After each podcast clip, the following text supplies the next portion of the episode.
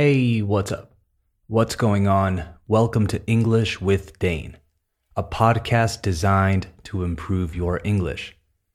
As always, I'm your host, Dane, and you can find me on Instagram at English with Dane. If you want transcripts for all future episodes of the podcast, go to englishwithdane.com slash transcripts and sign up to the listener list. You'll receive full transcripts as soon as each episode comes out so you can follow along without missing a word. That's englishwithdane.com slash transcripts. Today's episode is about strategies to increase your vocabulary. This is a hot topic, and I understand why. Oftentimes, this is what holds people back from speaking, and it's understandable. You freeze up, te congelas, thinking of what word to use, and you're searching through your vocabulary database in order to keep your sentence going. It's a normal problem, so don't worry. That said, let's address this issue. You are listening to episode 122 of English with Dane. Hit it.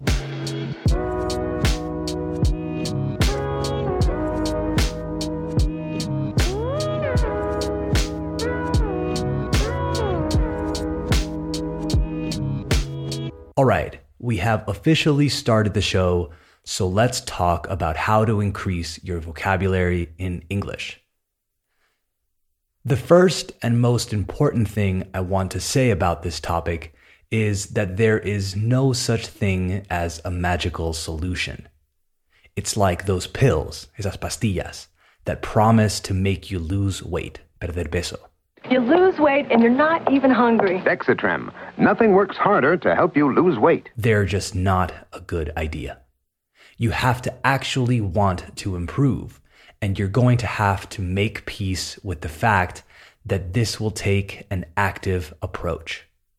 Again, there are no magical methods or magical tools. This isn't like the Matrix where you can plug into a machine, enchufarte a una máquina, and boom, I know Kung Fu. So that said, dicho esto, let's go. The first strategy or tip is by far the most important one. And I think you know what I'm going to say. You have to read. You don't have to spend hours a day reading, but you have to read. If you're not a big reader, that's okay. Read a little bit every day. Even five minutes a day will help vastly or enormously. I don't care what you read, but I recommend reading something regarding your interests because this will obviously keep you more engaged. If you enjoy sports, read about your favorite sports and teams on American or British websites. If you enjoy cooking, read some cooking blogs, magazines, or books written by your favorite chefs. Choose a few words each time and write them down. That's step one. Step two is a learning tactic that has been used, que usada, by learners of everything throughout time, and it's still one of the best tools ever. Flashcards. Real, physical flashcards. Go buy flashcards at a stationery shop, una papelería, and write a few new words each day with the meaning or word in Spanish on the back. Run through them every day, even if you only have three or four at first. Test yourself. If you can have someone help you, even better. Make it a fun thing. Challenge yourself. Here's an important thing to note, however write down the pronunciation too, in a way that will help you. I'm not telling you to write down the official phonetics of it with the complicated symbols and stuff, just in a way that you'll remember. Try this for a week. Find a blog that you like about whatever you're interested in. Write down two or three words a day. No te flipes y metas quince, porque no. And by the end of the week, you'll have let's say 10 to 15 new words. Each day, twice a day, in the morning and at night, dedicate a few minutes to reviewing them, putting them in sentences, etc. And I promise you'll notice a huge difference. So, strategy number one read a bit. Nothing crazy, nothing new. This is literally the best way.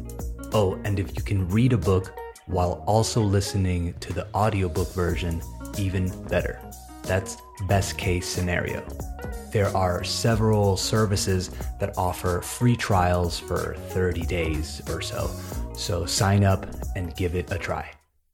All right, moving on to strategy number two add a dictionary Chrome extension. I use this all the time. Go to Google and literally search dictionary Chrome extension and add that to your web browser. Well, if you use Chrome.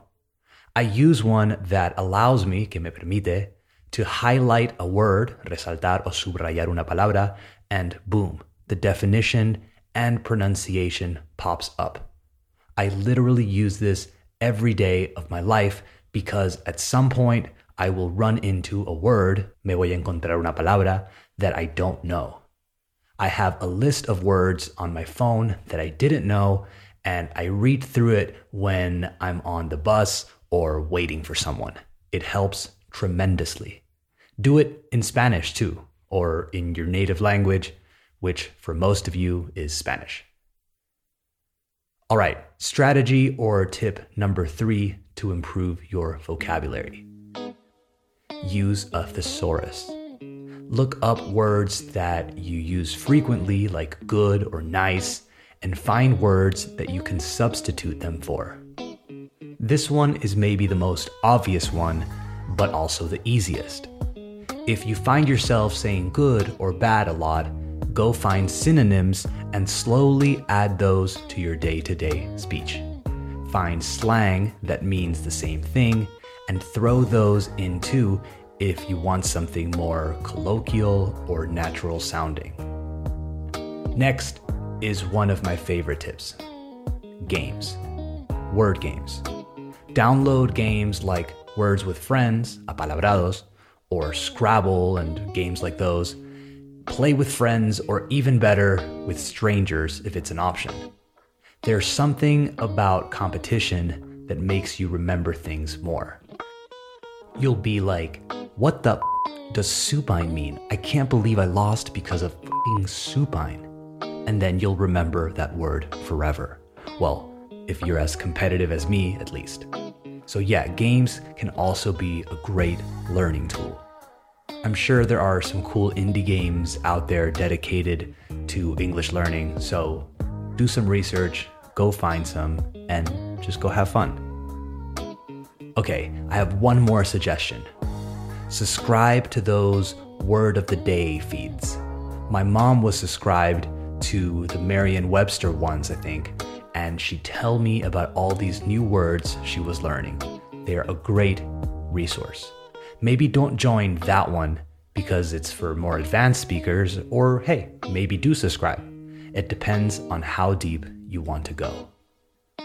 For all of these new words that you learn, the important thing is to write them down or make flashcards or put them on a list and read them and practice them. It takes very little time, and trust me, it builds up. Every little bit helps. Again, try some of these strategies for a week and see how you feel. I promise it will make a difference. And also try them out in sentences. Think of how you would use them, how they would come up in your everyday life, como surgirían, and practice those sentences. You'd need to get reps, repetitions. I encourage you to try these out and to not get discouraged. Remember, it's a marathon, not a sprint. So take your time and be patient. Don't expect big changes in a few days or a few weeks. Sorry to compare everything to exercise, but it's like going to the gym.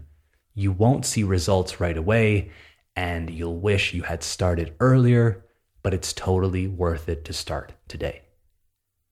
Okay, that's it for this episode of English with Dane. Thank you for listening. I hope it helped. Support English with Dane by following the show on Spotify, Apple Podcasts, or wherever you listen. Give it a five star rating, and if you can, leave a review if you really want to help out. Remember EnglishWithDane.com for transcripts and at English with Dane on Instagram for quizzes and random stuff. All right, talk soon. Bye bye.